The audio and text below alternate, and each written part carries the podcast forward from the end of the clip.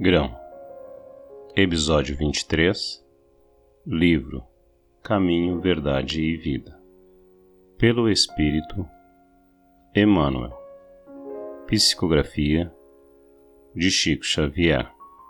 Lição 70 Poderes Ocultos. E onde quer que ele entrava, fosse nas cidades, nas aldeias, depunhavam os enfermos e lhe rogavam que o deixasse tocar ao menos na orla de seu vestido. E todos o que nele tocavam saravam. Não raro surgem estudiosos determinados a conseguir, de qualquer modo, poderes ocultos que lhes confiram posição de evidência.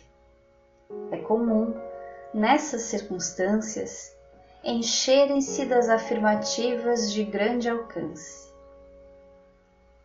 O anseio de se melhorar, o desejo de equilíbrio, a intenção de manter a paz constituem belos propósitos.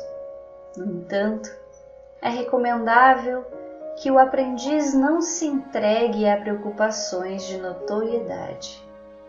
Sobre isso, Jesus oferece a melhor exemplificação. Ninguém reuniu sobre a terra tão elevadas expressões de recursos desconhecidos quanto o Mestre. Aos doentes bastava tocar as suas roupas para que se curassem de enfermidades dolorosas.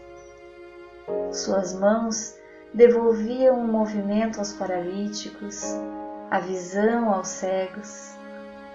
Entretanto, no dia do Calvário, vemos o Cristo ferido e ultrajado, sem recorrer aos poderes que lhe constituíam dom divino em benefício da própria situação.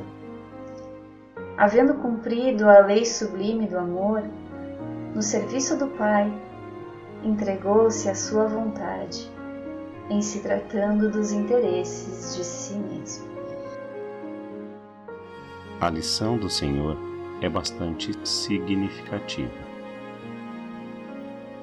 É compreensível que o discípulo estude e se enriqueça de energias espirituais, recordando-se, porém, de que antes do nosso permanece o bem dos outros e que este bem, distribuído no caminho da vida, é a voz que falará por nós a Deus e aos homens, hoje ou amanhã.